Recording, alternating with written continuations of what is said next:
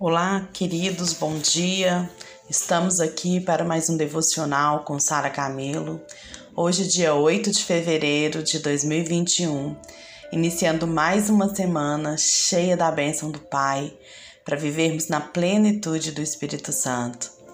E hoje nós vamos dar continuidade à oração do Pai Nosso. O versículo-chave continua sendo o Pai Nosso, que está lá no livro de Mateus, capítulo 6, versos 9 a 13. Por essa razão vós orareis: Pai nosso que estás nos céus, santificado seja o teu nome. Venha o teu reino, seja feita a tua vontade, assim na terra como no céu. Dai-nos hoje o nosso pão diário. Perdoa-nos as nossas dívidas, assim como nós perdoamos aos nossos devedores. E não nos conduz à tentação, mas livra-nos do maligno, porque teu é o reino, o poder e a glória para sempre. Amém. Na sequência, então, né, nós vimos é, no último áudio, nós vimos os dois, as, as duas primeiras frases do Pai Nosso, né? As duas primeiras declarações do Pai Nosso, aliás. E a gente viu então sobre o Pai Nosso que estás no céu, santificado seja o teu nome. E aí nós vimos que se nós temos realmente considerado Deus como nosso Pai, e se nós temos santificado se nós temos santificado o nome dele na nossa vida.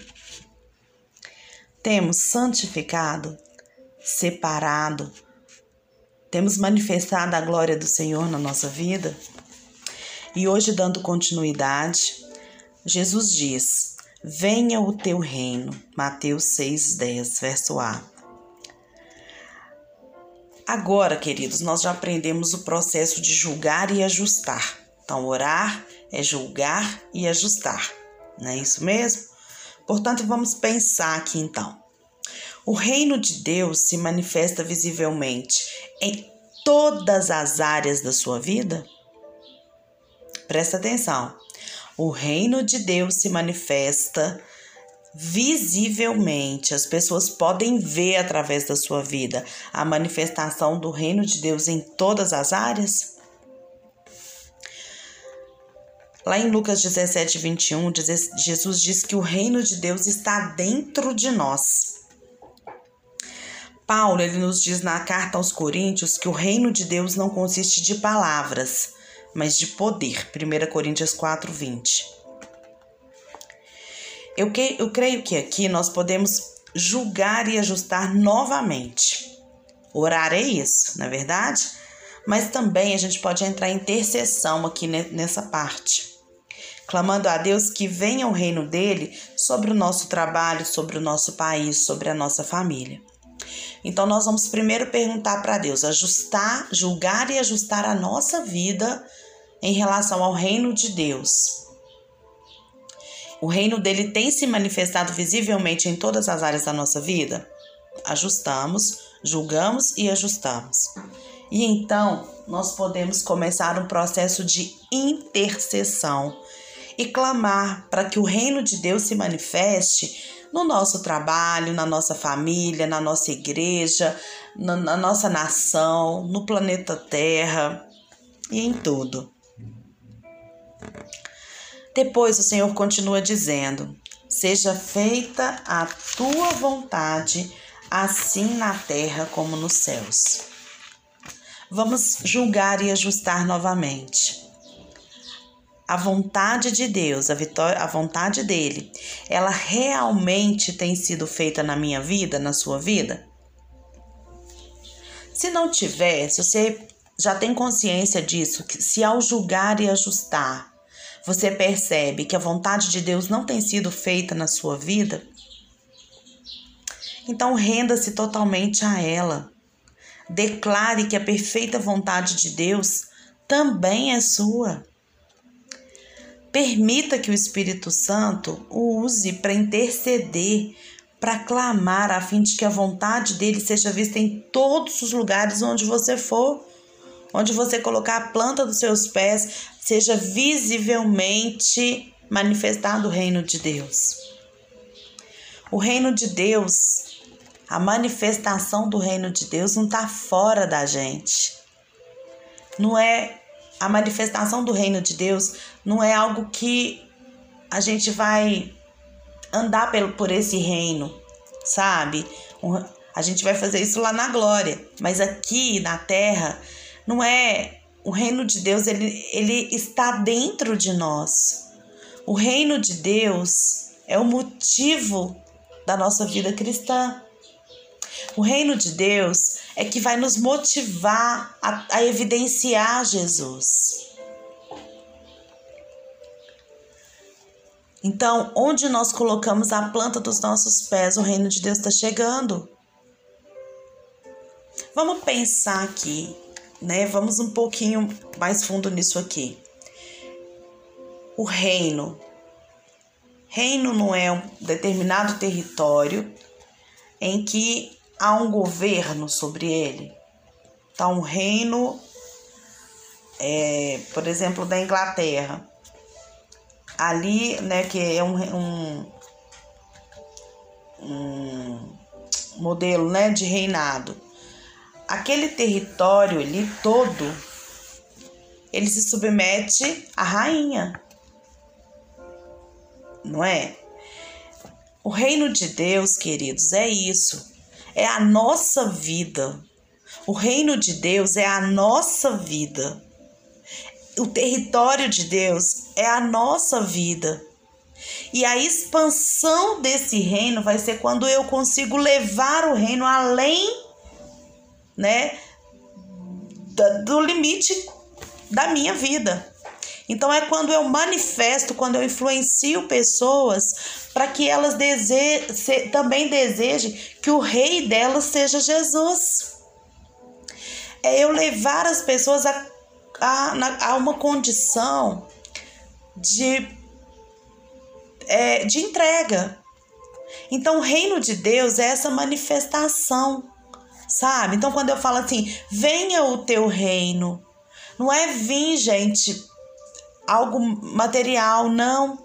É a manifestação desse reino para que ele cresça. Quando que o reino de Deus vai crescer? Quando a minha vida externar esse reino, quando a minha vida influenciar pessoas para viver como eu vivo. Assim o reino de Deus vai ter evidenciado. Sabe? Então o reino de Deus está onde?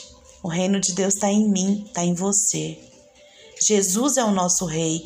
Nós somos o território em que ele domina, em que ele reina. E a extensão desse território está totalmente ligada, totalmente relacionada à manifestação de Deus na minha vida. Então, a vontade dele, o reino dele, tem sido declarado visivelmente na minha vida? As pessoas têm visto isso? Elas têm sentido sede através das minhas atitudes de ser como eu sou? Se não, tá na hora de julgar e ajustar. Dando continuidade, dai-nos hoje o nosso pão diário. Jesus ele continua a oração assim. E o pão nosso de cada dia nos dai hoje, em algumas versões, né? No Novo Testamento, a gente nas epístolas, né, nas cartas do, do Novo Testamento, a gente não encontra nenhum versículo falando de provisão material. Então, mas aqui no Pai Nosso não está pedindo dai-nos hoje o nosso pão diário? Vamos entender isso aqui então.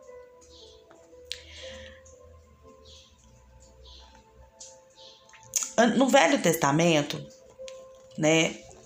Quando a gente estuda o Velho Testamento, a gente vê que Deus, ele prometeu provisão generosa a quem obedecia à lei.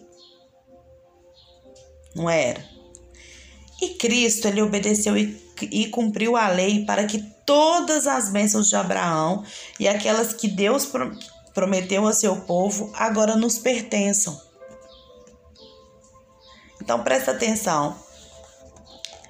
Todas as bênçãos, o pão nosso de hoje, o pão nosso de amanhã, o pão nosso de daqui um ano, dois anos, três anos, já nos foram dados, já nos foi dado em Cristo. Lá no Antigo Testamento, né, a pessoa tinha que fazer, obedecer à lei para receber a provisão. Aqui não. Cristo já obedeceu à lei por nós. Cristo já nos deu pela graça é, a provisão em todas as situações da nossa vida. Então, diante disso, agradeça e louve a Deus por ele ser o seu provedor. Agradeçam, porque jamais faltará pão em sua mesa.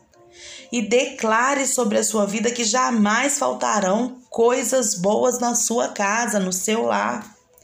Lembre-se, não é Deus quem nos impõe limitações, mas é o nosso coração e a nossa incredulidade. Não chega aqui nessa parte da oração e comece a implorar a Deus para colocar pão na sua mesa todo dia, ou para prosperar os seus negócios, ou para te dar um emprego melhor. Mas chega nessa parte da, da oração e agradeça a Ele e declare que você é abençoado em Jesus. Nós precisamos, meus queridos, tirar o foco das circunstâncias difíceis e negativas que a gente enfrenta e colocá-los na verdade da palavra de Deus. E fazendo isso simplesmente pela fé, essas verdades começarão a manifestar em nossa vida diária. Como está escrito lá no Salmo 112, verso 3, que diz: na, na sua casa prosperidade e riqueza, e a sua justiça permanece sem, para sempre. Eu te desafio agora, te incentivo, sabe, a pegar as, essas inúmeras promessas, né, como essa aqui do Salmo 112, 3, e a torná-las parte da sua vida. Comece a dizer, comece a declarar as promessas de Deus sobre a sua vida. O pão de cada dia é promessa não vai nos faltar. Mas o meu coração tem que acreditar nisso. Eu tenho que trazer a realidade, a verdade da palavra de Deus. E não ficar confiando no meu sentimento, nas minhas emoções. Eu sei que na hora da, da situação né, de, de falta é difícil. Mas coloque a sua fé em exercício, comece a declarar e comece a falar.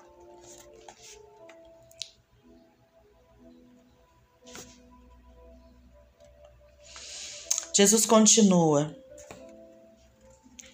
Perdoa-nos as nossas dívidas, assim como nós perdoamos aos nossos devedores. Mais uma vez aqui a chave é julgar e ajustar. Deixa eu te fazer uma pergunta bem simples. Você já encontrou algum versículo nas, nas cartas do Novo Testamento dizendo que a gente precisa pedir perdão, pedir que Deus nos que perdoe os nossos pecados? Sabia que não tem? porque a nova aliança e o evangelho da graça, eles são tão belos que da perspectiva de Deus, nossos pecados já foram todos perdoados de uma vez. E de uma vez por todas. Em Hebreus 8:12, a gente lê que Deus não se lembra mais dos nossos pecados. Mas a consciência do pecado, gente, ela leva a uma vida de culpa de condenação e de derrota. Nós precisamos estar cientes de que o perdão de Deus já é uma realidade na nossa vida através de Jesus. O perdão de Deus é estabelecido na verdade de que nós somos perfeitamente justos em Cristo. Mas então, e lá em 1 João 9 que diz: Se confessarmos os nossos pecados, Ele é fiel e justo para nos perdoar de todos os pecados e nos purificar de toda injustiça. Onde nesse versículo está escrito que a gente precisa pedir perdão? Confessar e pedir perdão são coisas diferentes. Ao chegar nessa parte do Pai Nosso, siga o mesmo padrão. Sua vida está infestada de culpa, vergonha e condenação? Então comece a agradecer a Ele por ser totalmente perdoado e liberto de toda culpa. Veja-se como alguém totalmente justo e perfeito em Cristo. E enquanto você medita em seu coração e toma posse do maravilhoso perdão gratuito que você recebeu de Deus, decida também perdoar todas as pessoas gratuitamente. Gente, todos os nossos pecados em Cristo já foram esquecidos por Deus.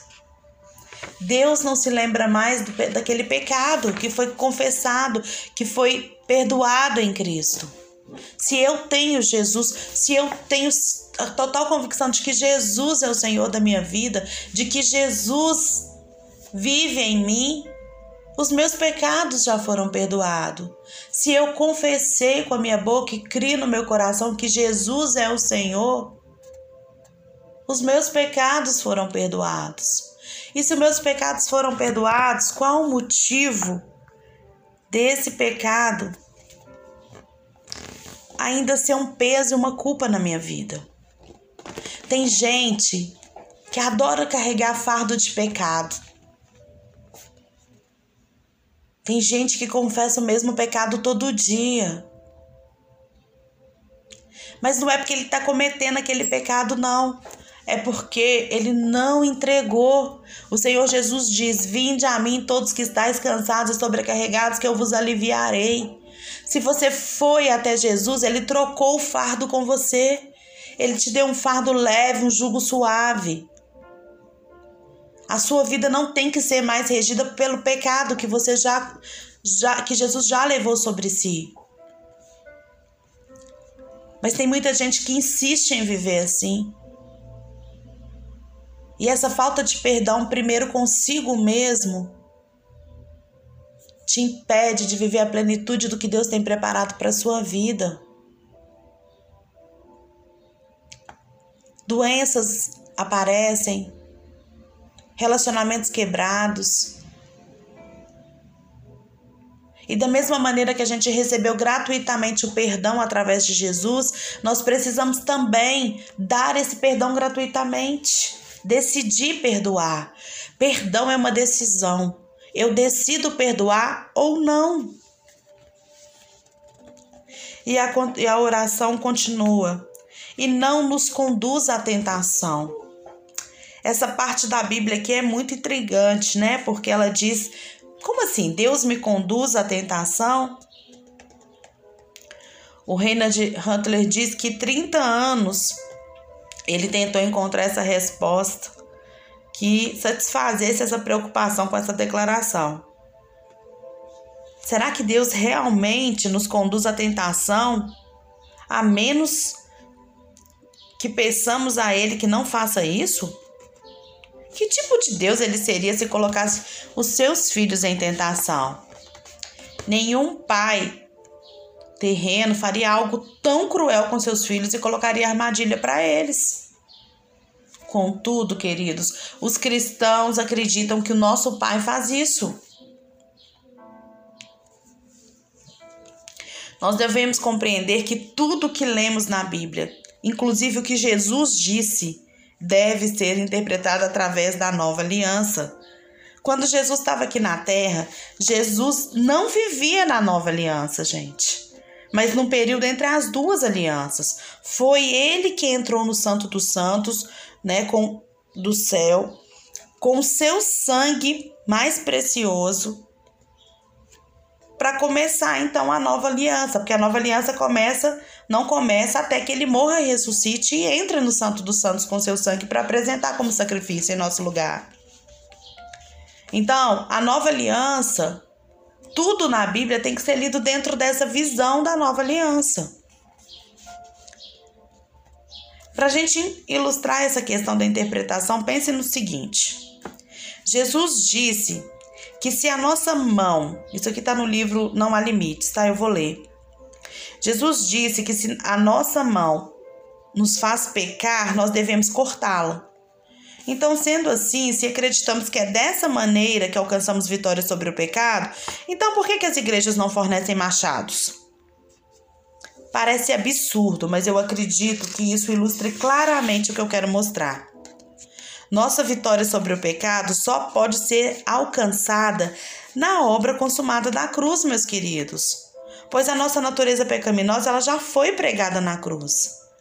Portanto, queridos, nós ob obtemos a vitória sobre o pecado cortando nós não obtemos a vitória sobre o pecado cortando um membro do nosso corpo, mas crendo firmemente na obra do, de Cristo. Em Tiago,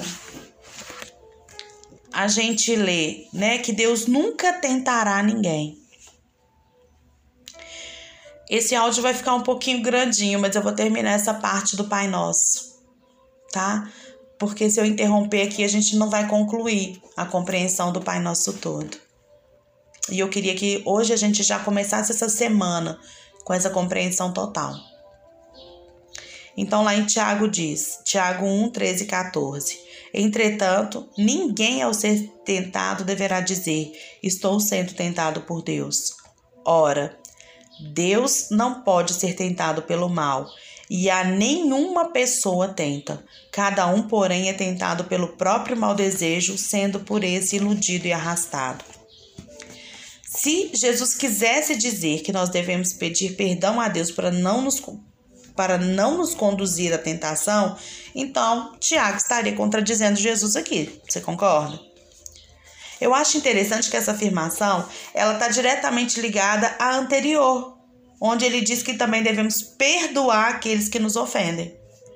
Então, presta atenção. Se escolhermos, escolhermos ignorar a lição da oração do Pai Nosso e a gente viver determinados a não perdoar, aí sim nós abriremos a porta para muitas tentações na nossa vida. Entenderam isso aqui? Quando a, a, a declaração e não nos deixeis cair em tentação está ligada ao perdoar e ao ser perdoado por Deus. Então, enquanto a gente insistir enquanto a gente insistir em não perdoar, a gente está insistindo, a, a, a, a, gente está abrindo na nossa vida brechas, né? A gente está dando oportunidades para tentação na nossa vida. Olha como que é sério. E Jesus encerra essa oração com a declaração: Porque teu é o reino, o poder e a glória para sempre. Amém. Gente, se nós cristãos crescemos simplesmente nessa verdade aqui, que teu é o reino, o poder e a glória para sempre, e a gente declarasse, aprendesse a declarar isso sobre cada situação que a gente enfrenta, sabe? A nossa, nossa vida já seria de vitória. Essas palavras nos ensinam que no final das contas, Deus é quem está no controle. Deus é soberano. Se acreditássemos né, nessa verdade de todo o nosso coração, muito do estresse e da frustração que os cristãos enfrentam hoje seriam eliminados. Eu te incentivo a fazer essa declaração com o coração cheio de fé e ousadia. Faça todos os dias, faça dela uma, uma rotina na sua vida. Sabe? Ore todos os dias declarando isso. Pai, teu é o poder, é o reino, o poder e a glória para sempre. Convença o seu coração disso. Alinha nisso aqui no seu coração. Mostra para o seu coração de quem é o reino, o poder e a glória. Quando a gente vê a oração dos cristãos diante da dificuldade, né? Quando, quando a gente percebe isso, a gente se pergunta: será que eles realmente creem num Deus que se assenta no trono? Será? Eu espero que esse estudo do Pai Nosso, né, e da, da oração que nós fizemos aqui, que isso possa mudar o seu estilo de oração. Que você possa experimentar o que eu tenho experimentado na minha vida. Que você possa experimentar o que muitos cristãos já têm experimentado na vida quando abandonam a religiosidade para viver uma relação de intimidade com Deus. Eu vi uma profecia, esses, uma perspectiva profética esses dias, que falava justamente isso, que 2021 é um ano em que Deus quer intimidade com seu povo. Só isso, intimidade.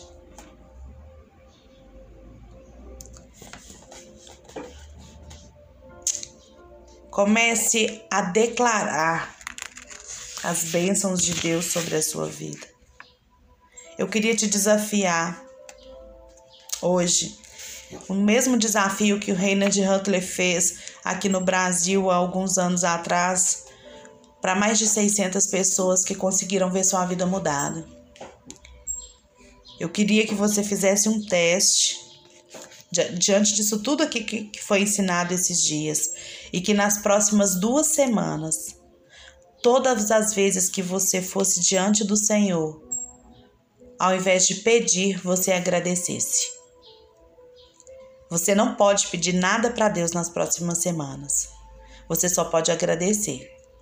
Então, aquele problema que você está vivendo, que você tem muita vontade de pedir a Deus, que você está ansioso pela solução, coloque diante de Deus já em agradecimento. Declare a palavra de Deus sobre o aspecto da, da sua dificuldade e comece a declarar e comece a, a dizer que o que é isso na sua vida, sabe? Comece a declarar assim, o que Jesus já fez sobre isso, como você tem visto essa situação. Então, se eu tô doente, eu já vou agradecer pela cura, eu já vou dizer que Jesus levou sobre si as dores e enfermidades, então que eu já agradeço ao Senhor pela cura dessa enfermidade na minha vida. Se eu não consigo perdoar, eu vou colocar isso diante do Senhor, já em agradecimento que eu consigo em Cristo fazer isso. Pela minha força eu não consigo perdoar. Mas com a força de Cristo em mim eu posso todas as coisas, inclusive perdoar. Medite sobre isso.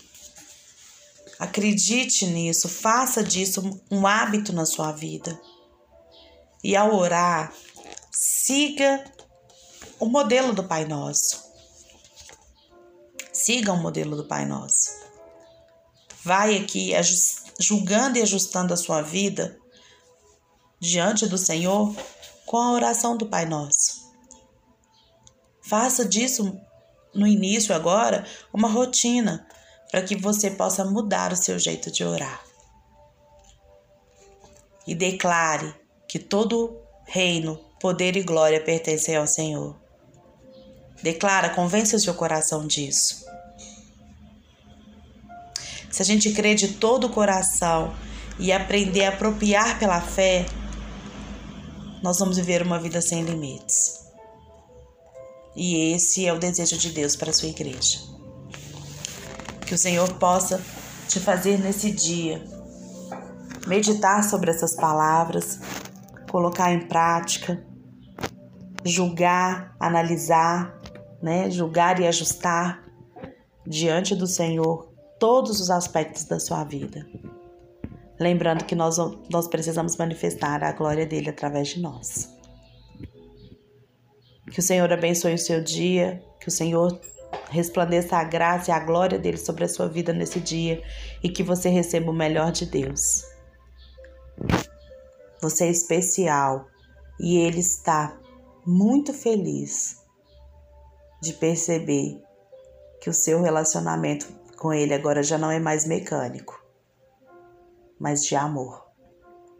Deus te abençoe.